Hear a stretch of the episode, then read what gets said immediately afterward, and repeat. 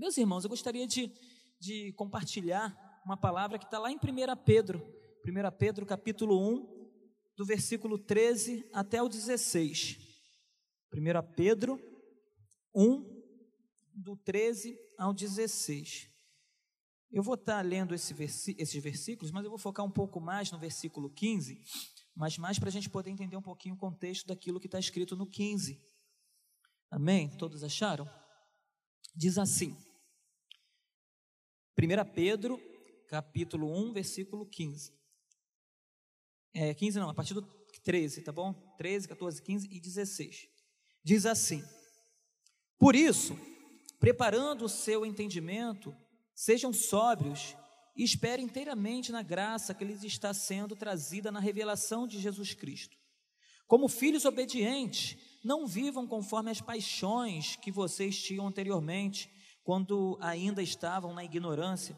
Pelo contrário, assim como é santo aquele que vos chamou, sejam santos vocês também em tudo que fizerem, porque está escrito: sejam santos, porque eu sou santo. Até aí. Senhor, louvado seja o teu nome, Jesus. Senhor, fale conosco através da tua palavra nessa noite, que a sua palavra possa entrar em nossos corações e que possamos sair daqui transformados pelo poder do teu Espírito Santo, em nome de Jesus. Amém.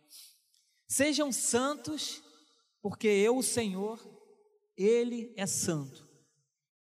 E eu lendo essa, essa passagem aqui, quando se fala de santidade, quando se fala de deixar as paixões, quando se fala de deixar o velho homem, aquilo que anteriormente nós fazíamos, e passar a fazer aquilo que o Senhor gostaria que fizéssemos, eu começo a pensar em algo, e eu penso em identidade. Eu penso em identidade. Estava ali, tinha uma clave de sol, de, é de clave de sol que fala, né? De sol.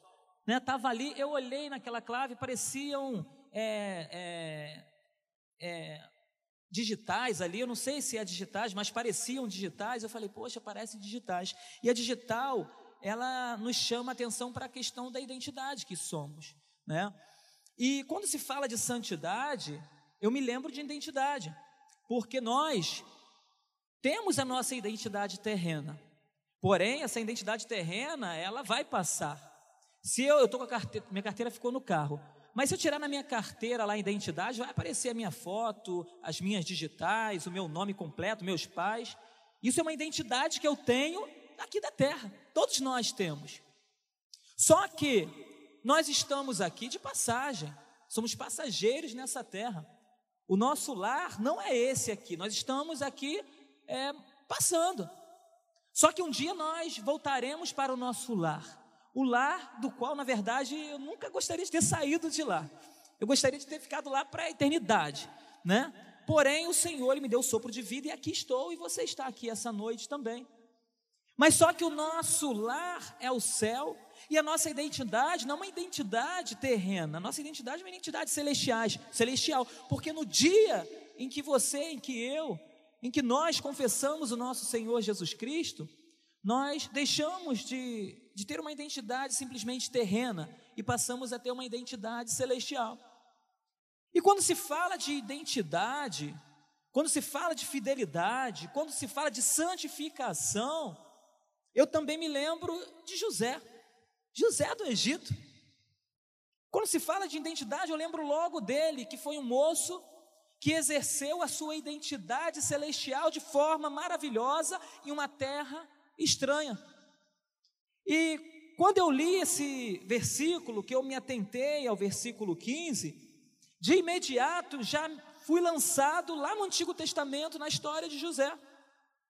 Um homem que tinha uma identidade terrena, porém ele sabia que ele era passageiro nessa terra e não se permitiu se contaminar com aquilo tudo que estava diante dele.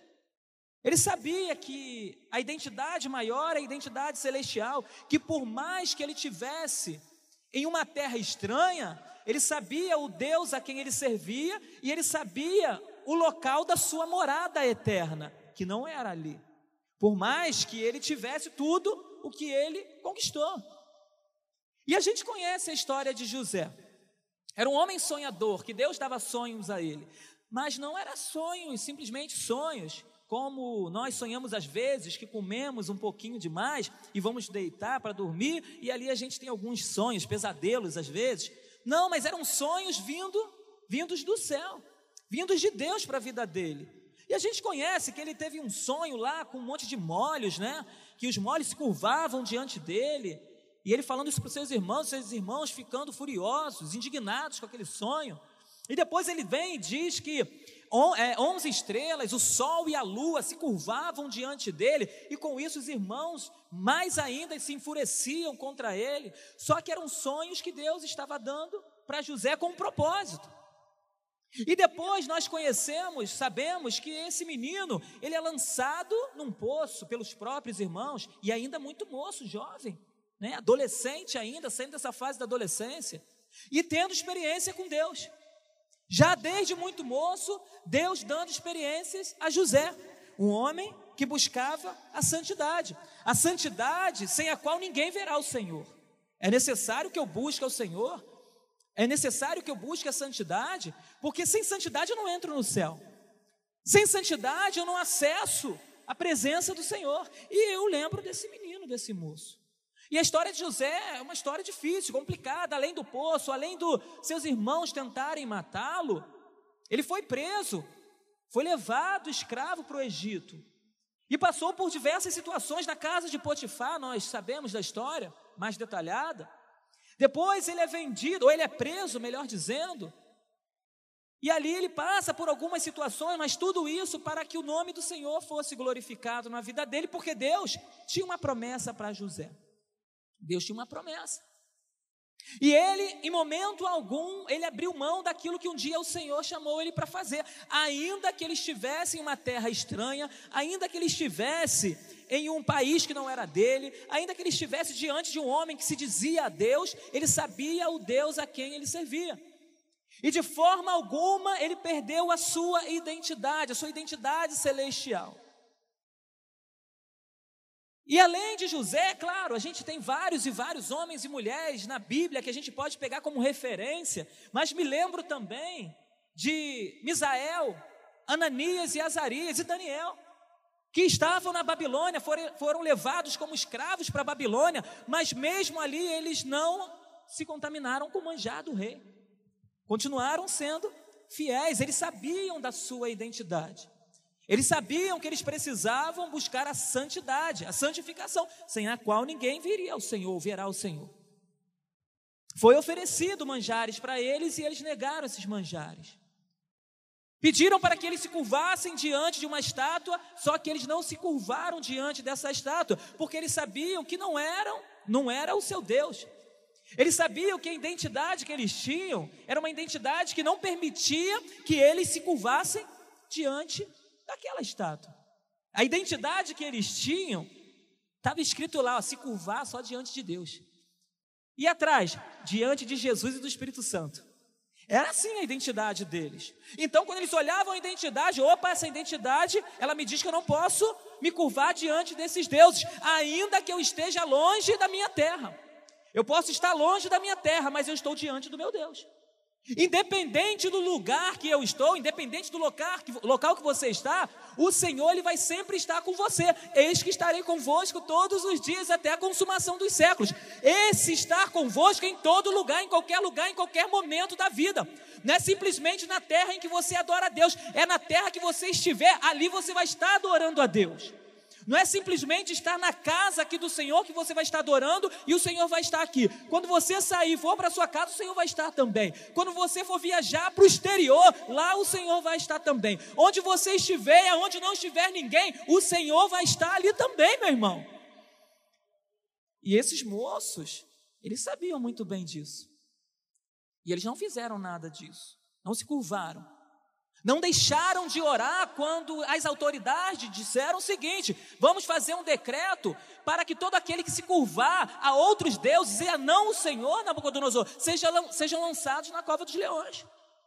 Só que Daniel preferiu ir para a cova dos leões, porque ele sabia que se ele morresse ali, ele iria voltar para o lugar da onde ele nunca deveria ter saído para a eternidade com Deus. E ele sabia que o lugar dele era lá na eternidade. E por isso ele não temeu. Eu vou continuar adorando a Deus, porque na minha identidade diz que eu tenho que orar sim. E ele colocou no coração dele orar três vezes ao dia. E ele orava, mas não pode. Mas quem disse que não pode? Deus não me falou que não pode. Quem está me dizendo é o homem que está dizendo que não pode. Mas na minha identidade está dizendo que eu tenho que adorar somente a Deus e somente a Ele prestar culto. Então não adorarei a nenhum outro Deus, a nenhuma outra estátua. Não me curvarei, ainda que ninguém veja. O meu Deus está me vendo. E eu quero te dizer essa noite que, ainda que ninguém veja, o seu Deus está te vendo. O seu Deus te vê. Talvez você não abra o seu coração para muita gente. Mas quando você ora, que as lágrimas rolam, você está rasgando o seu coração diante do Senhor. E Ele conhece a sua dor, conhece o seu choro, conhece os seus lamentos, Ele te conhece. E quando nós tentamos fugir da presença do Senhor para fazer qualquer coisa que não agrada ao Senhor, Ele também conhece, Ele sabe para onde a gente está indo e Ele sabe quais são as nossas atitudes. O Senhor, Ele conhece todos os nossos pensamentos, Ele sabe dos nossos caminhos. Então não adianta eu fugir para a direita ou para a esquerda. O Senhor, Ele está em todos os lugares. Ananias, Misael, Azarias, Daniel sabiam de sua identidade também. Preferiram ir para a fornalha de fogo, preferiram ir para a cova dos leões, porque eles sabiam em quem eles criam. E eles sabiam que Deus era poderoso para tirá-los da fornalha, para fechar a boca dos leões. E eu quero dizer essa noite que Deus ele é poderoso ainda hoje para fechar a boca do leão, para te tirar dessa fornalha que você está vivendo. Aquele leão que tem se levantado contra a sua vida, o Senhor ele pode fechar essa boca hoje ainda, e amanhã você tem uma resposta diferente.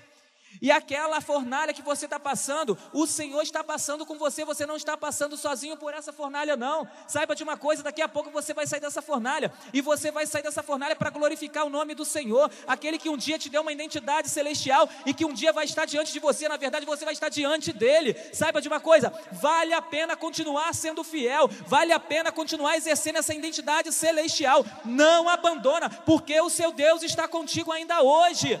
Aleluia.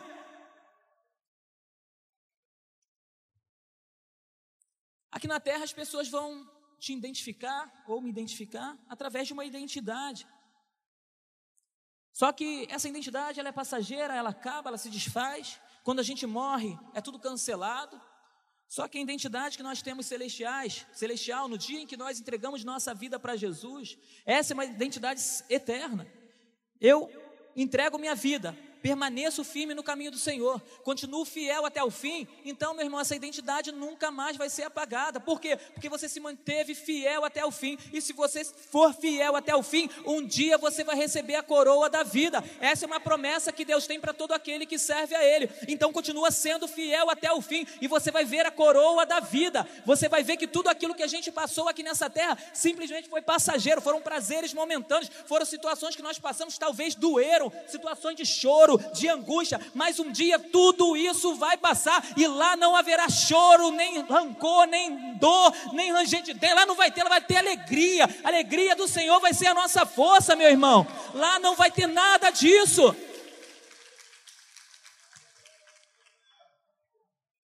Talvez você esteja passando por isso. Só que lá não vai ter isso. Lá vai ter alegria, lá vai ter a presença do Senhor. A nossa luz vai vir do Senhor. É o Senhor quem vai estar diante de nós. Então vale a pena continuar fiel, ainda que a circunstância seja contrária, ainda que haja dor, ainda que haja choro, ainda que haja momentos difíceis, vale a pena você manter, se manter fiel, crendo que essa identidade que você tem hoje foi do Senhor quem te deu. Foi o Senhor quem te tirou do lamaçal de charco, de charco, só você sabe. Da onde o Senhor te tirou. E hoje você está aqui sentado no meio de príncipes do reino do Senhor, do povo do Senhor. Por quê? Porque você teve um encontro com o Senhor um dia. E a partir desse encontro, você teve uma nova identidade. Seu nome foi colocado lá no livro do Senhor. Lá no livro do Senhor. Quando a gente nasce, eles colocam o nosso nome lá num livro, lá no cartório certidão de nascimento, livro, sei lá o que, 325. Só que lá no céu tem lá, ó, certidão de nascimento, novo nascimento.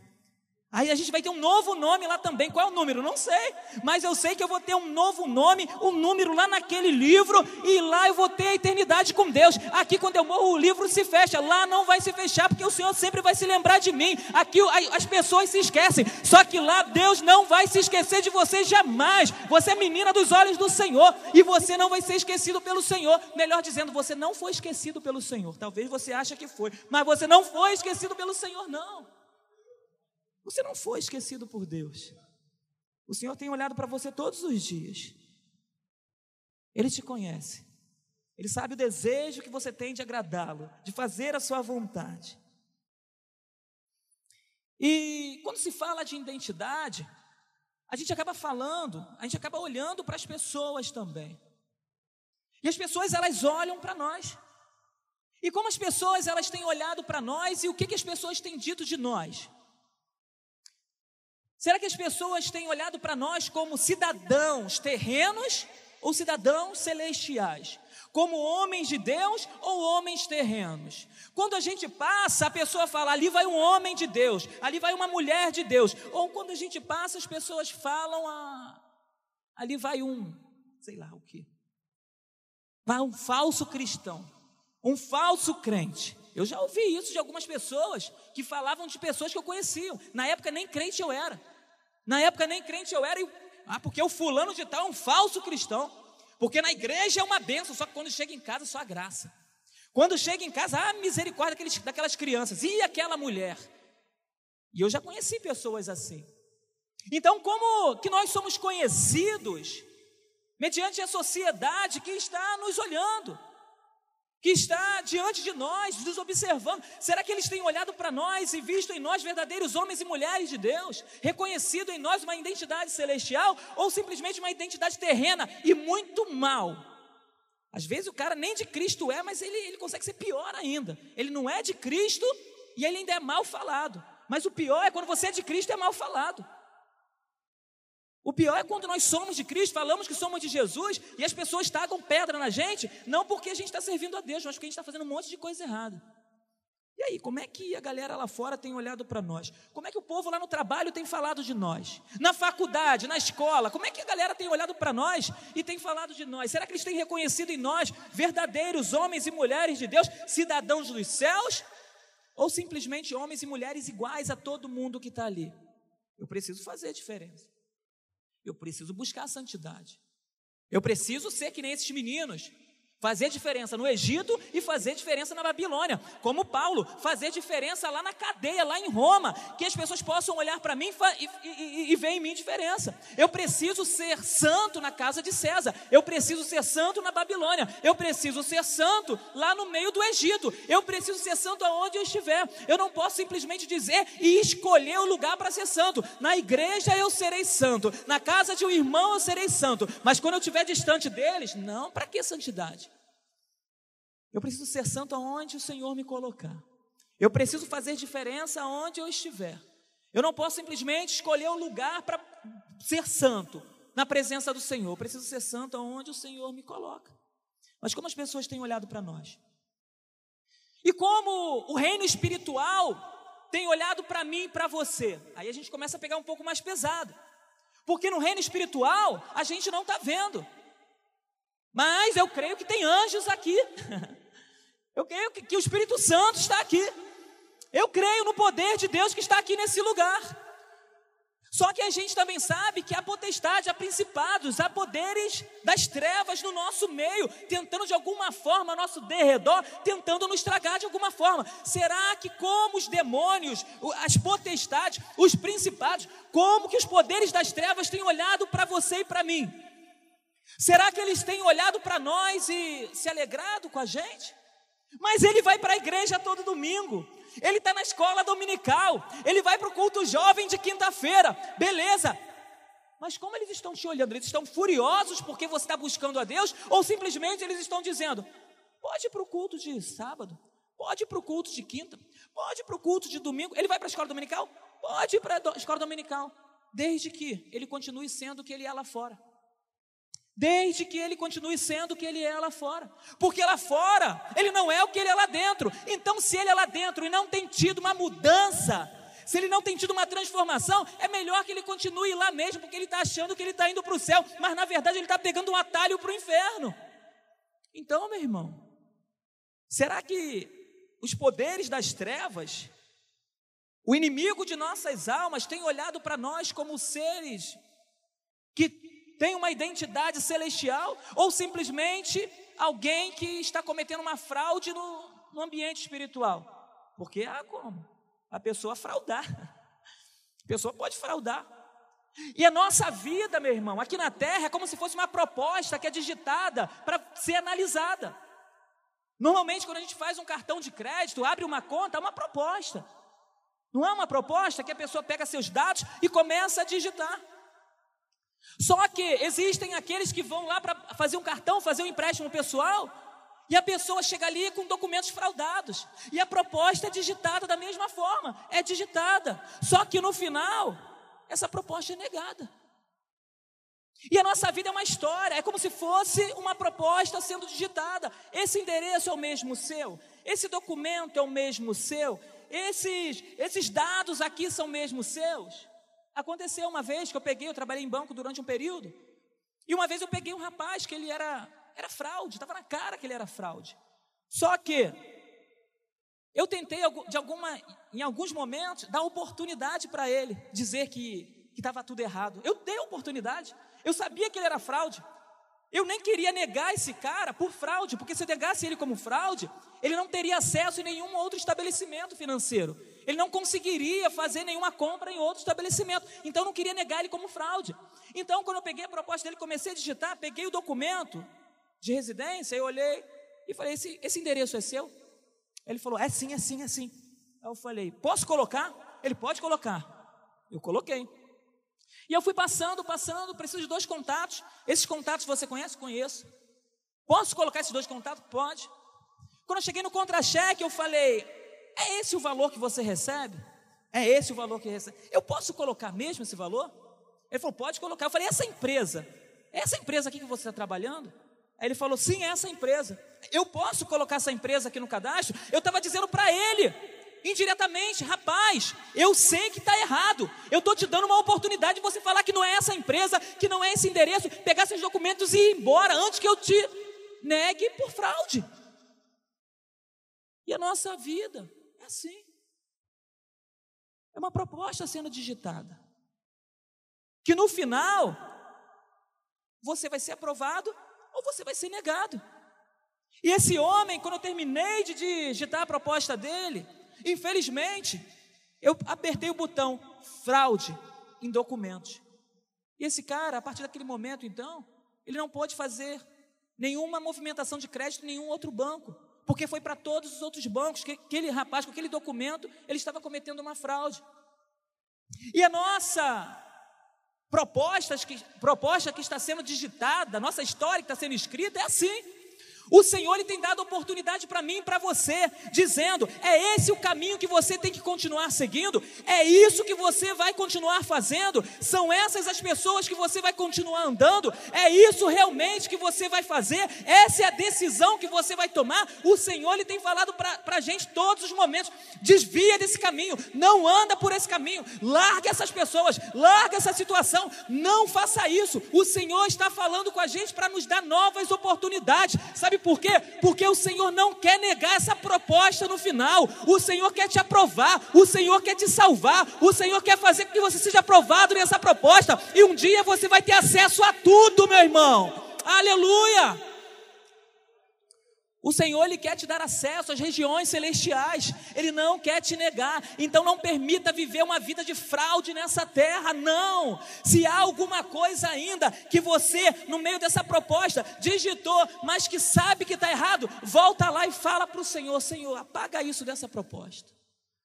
Senhor, apaga isso, porque senão minha proposta vai ser negada. Apaga isso, porque senão não vou ter acesso ao céu. Senhor, não apaga isso, senão não vou ter acesso ao Senhor. Senhor, começa a minha proposta de novo, Jesus. Começa essa proposta de novo. Talvez você esteja aqui hoje e talvez você está no meio da proposta, mas o Senhor quer digitar uma nova proposta, Ele quer fazer uma nova proposta na sua vida, Ele quer mudar aquela situação toda que no meio da proposta começou começou a, a, a se complicar. Ele quer te dar uma nova oportunidade. Aceita a nova oportunidade de Deus essa noite. Aceita a nova oportunidade para que você possa ser chamado um cidadão do céu. Um cidadão do céu que não se perdeu ao longo do caminho, mas um cidadão do céu que foi até o final, que teve a oportunidade e que recebeu bem essa oportunidade e que vai viver a eternidade com Deus, que você não vai ser negado, mas você vai ser aprovado em nome de Jesus. Aleluia! E esse é o desejo do Senhor, que todos sejam aprovados. Esse é o desejo de Deus para minha vida e para sua vida. E quando a gente tem uma vida na presença do Senhor, quando nós assumimos a nossa identidade, algumas coisas acontecem. A gente diz não a algumas propostas. As propostas estão vindo. Só que aí a gente passa a dizer não às propostas que são apresentadas para nós. Propostas essas que não não têm a ver com aquilo que um dia eu comecei. Não tem a ver com aquilo que um dia o Senhor começou na minha vida.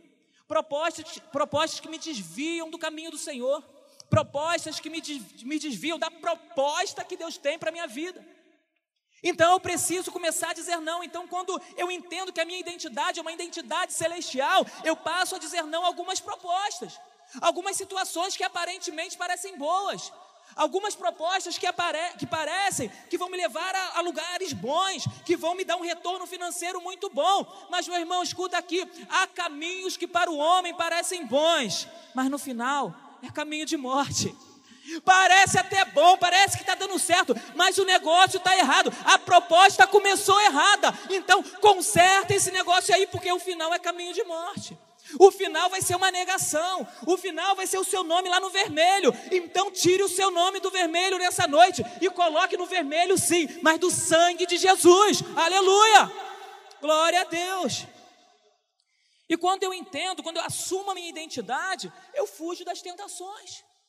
Fuja, as tentações estão aí toda hora batendo na nossa porta. Não é porque nós somos cidadãos dos céus que nós não temos tentações. Pelo contrário, nós temos muitas tentações. E o tentador está aí para isso. Ele lança todo dia uma nova tentação para que nós venhamos a cair. Mas só quero dizer essa noite para você: não caia nessa tentação. É uma armadilha do inimigo. Abra os seus olhos para isso que está acontecendo. Você é um ser celestial. Você precisa pensar como um ser celestial. E esse negócio que está acontecendo aí, meu irmão, é tentação, você vai cair. Então levanta a sua cabeça e continue olhando para Jesus. É provação, Emanuel, é tentação. Você está vendo que está sendo envolvido, seu coração está envolvido. Você olha e você, ai, misericórdia, Jesus, sai dessa aí, meu irmão. Sai dessa tentação. Fuja da aparência do mal, resista ao diabo. Se você resistir ao diabo, ele não, ele vai fugir de vós, vai fugir de você. Fuja. Quando eu assumo a identidade do céu, eu vejo o cuidado de Deus. Eu vejo o cuidado de Deus quando eu assumo a identidade do céu. A gente, lendo a história toda aqui de José, em todo momento, a palavra diz que o Senhor era com José. O Senhor era com ele. O Senhor era com ele. Nos momentos difíceis, no momento de tentação, no momento de luta, no momento de choro, no momento. O Senhor era com ele. Eu quero dizer que no momento de angústia, no momento de dor, no momento de choro, no momento de tentação, no momento de, de prova, nesse momento todo, sabe o que vai acontecer se você assumir essa identidade? Você vai ouvir alguém dizendo assim para você: O Senhor é com você, meu irmão. O Senhor é contigo. Por onde quer que você andar, o Senhor é com você você, aleluia! Santo, santo, santo é o Senhor. O Senhor é contigo. Continua firme, não abandona não. E quando eu reconheço a minha identidade, as pessoas reconhecem em nós o agir de Deus. As pessoas reconhecem em nós o agir de Deus. Olha para nós, vem Deus na gente. As pessoas são abençoadas através da nossa vida quando nós assumimos a identidade celestial. O Egito foi abençoado por causa de José, porque ele assumiu a sua identidade. Os pais, o pai de José Os seus irmãos foram abençoados. Os povos ali próximos foram abençoados. Aquela terra foi abençoada por causa de José, porque ele entendeu: eu preciso ser cidadão do céu até mesmo no Egito. Eu não vou ser levado por tudo aquilo que está acontecendo. Eu vou até o fim ser fiel ao Senhor, porque eu sei do que ele tem falado e eu sei o que ele tem dito a respeito da minha vida. Eu tenho, eu sei quais são as promessas dele para minha vida. Então eu vou continuar sendo fiel. E ele foi fiel e através disso até a casa de Potifar foi abençoada. A casa de, do, do faraó foi abençoada. Porque ele era um cidadão do céu. Mas ele abençoou pessoas que nem servos do Senhor era. Mas é assim quando nós somos é, cidadãos dos céus e assumimos essa identidade, até aquele que não conhece Jesus é abençoado. Aí sabe o que acontece? Esse ser que não era crente passa a ser crente, porque ele era criatura, mas através da sua vida ele foi abençoado. Ele fala: Poxa, se eu fui abençoado através da vida dele, é porque o Deus que ele serve é um Deus real, um Deus verdadeiro. Então você via esse Deus desse moço. As pessoas são abençoadas através da sua vida, pessoas crentes e não crentes. E aqueles não crentes acabam se convertendo porque você está dando um bom testemunho. Você está sendo cidadão dos céus. E para fechar, quando eu assumo a minha identidade, as pessoas podem até nos esquecer. Pode ser que os irmãos esqueceram de José. O pai, por mais que amasse, meu filho morreu. Só tenho recordações de quando ele estava vivo, na cabeça dele. Seus irmãos possivelmente já não davam mais atenção. Aquela sociedade que estava ali já nem lembrava mais de José. Quem era José? Ah, o filho lá de Jacó. Beleza. Mas, meu irmão, quero dizer uma coisa: quando eu assumo a minha identidade do céu, quando eu busco a santificação, quando eu busco santidade ao Senhor, as pessoas podem se esquecer de mim, mas o Senhor, Ele jamais vai se esquecer de você. Jamais, escuta aí, jamais o Senhor vai se esquecer de você. Ele jamais vai se esquecer da oração que você fez alguns anos atrás. Ele não vai se esquecer, na verdade, ele não se esqueceu. Ele continua com essa oraçãozinha lá, guardadinha. E no momento certo, essa oração vai ser atendida para que o nome dele seja glorificado. E não vai demorar, vai vir no tempo certo, que é no tempo dele para a sua vida. E você vai ver que vai ser muito bom, porque a vontade de Deus é boa, perfeita e agradável. Aleluia! Vai ser no momento dele. E quando eu vivo uma vida de santidade, quando eu exerço a identidade do céu, eu não posso viver no limite. Eu não posso viver no limite. Não, eu vou até aqui porque eu sei, se eu chegar até aqui, eu não vou cair. Eu não caio porque eu consigo. Eu consigo dar pulinhos aqui, eu consigo dar saltos aqui, eu consigo fazer um monte de coisa no limite. Meu irmão, você é cidadão do céu, não vive no limite, não. Não vive na beira ali do, do, da linha do metrô, não. O negócio está ali, a faixa está ali, fica um pouquinho para trás, vai, fica o mais distante possível, porque a gente sabe que se a gente estiver aqui, a gente tem uma chance grande de cair. A gente tem uma chance grande de cair, então não viva no limite, não, não, não se garanta em você mesmo, não se garanta na sua força. Ah, mas se eu não andar muito próximo, eu não ganho. Se eu não andar muito próximo dali, eu não recebo. Se eu não andar muito próximo, eu não sou visto. Mas você está se garantindo em quem? No homem ou em Deus? Você se garante na força do homem ou se garante na força de Deus? Quem tem que te ver é o Senhor, não é o homem. É Deus que vai te abençoar. É Deus que vai abrir porta. É Deus que vai te curar. É Deus que vai manifestar o poder dele na sua vida. Não é homem. Então não anda no limite. Eu lembro que Quando era criança, para fechar, quando era criança, eu ia para o sítio pegar manga. Eu ia para o sítio pegar manga. Deve ter uma galera aí que, que já deve ter ido para o sítio pegar manga, né? Aí o que acontecia? Tinha um cara lá com uma espingarda de chumbinho e com um monte de cachorro. Aí a gente subia na manga, sabia que ele ia vir a qualquer momento, ficava lá atento, né, focado, que a qualquer momento o cara ia vir com a sua espingarda. E a gente começava a pegar manga, chupar manga e tá uma delícia, aquela coisa, né? Manga, espada, delícia. E ficava lá. Só que daqui a pouco a gente começava a ouvir os cachorros latindo. Opa, o cachorro está latindo, vamos descer. Aí descia todo mundo, corria no meio do mato, passava por debaixo da cerca e ia embora. Até um dia, até um dia que a galera estava ali, a gente estava lá, chupando nossa manga, e de repente a gente ouviu os cachorros latindo. Gente, vamos descer que o cachorro está latindo, vamos embora, vamos embora. Só que aí o Nem, o bendito colega nosso, Nem, ele ficou na árvore. Ele, não, não, estou indo, estou indo, vai dar tempo. Nem, vamos embora, nem desce daí. Não, não, não, vai dar tempo, vai dar tempo. Não, nem desce daí, corre, corre. Não, vai dar tempo. E todo mundo desceu, correu, passou pela cerca, que antigamente a gente levantava a cerca de arame farpado para um passar, para o outro passar, aquela coisa toda. E todo mundo passou, gente, cadê o Nem? Cadê o Nem? Nem está lá, meu Deus do céu, nem desce daí, nem, nem. Não, vai dar tempo, o cachorro descendo, o cara com a espingarda atrás descendo. Aí quando ele viu, ih, caramba, está muito próximo. Aí ele começou a correr para poder descer. Pulou da mangueira, saiu correndo, corre nem, corre nem, corre nem. Ele quis viver no limite, eu vou na hora certa. Só que ele veio no limite. Aí ele correndo, correndo, correndo, o cachorro veio atrás dele, vum, pulou nele, pá, mordeu. Ficou lá os dois, no meio do chão se enrolando. Porque ele viveu no limite. Moral da história: se você viver no limite, o bicho pega. Se você viver no limite, o inimigo vai te, te engolir. Se você viver no limite, você vai se embolar com o inimigo. E ele tem força. E ele pode vencer. Se você não pedir socorro ao Senhor, você vai perder essa, essa batalha. Então não tente se envolver com o inimigo. Não tente virar um com o inimigo ali. Porque o cachorro veio e pegou ele. Saiu dali todo ferido, todo machucado. Mas o interessante é que tinham pessoas depois da cerca que deram a mão ao Nem, puxaram o Nem e levaram o Nem.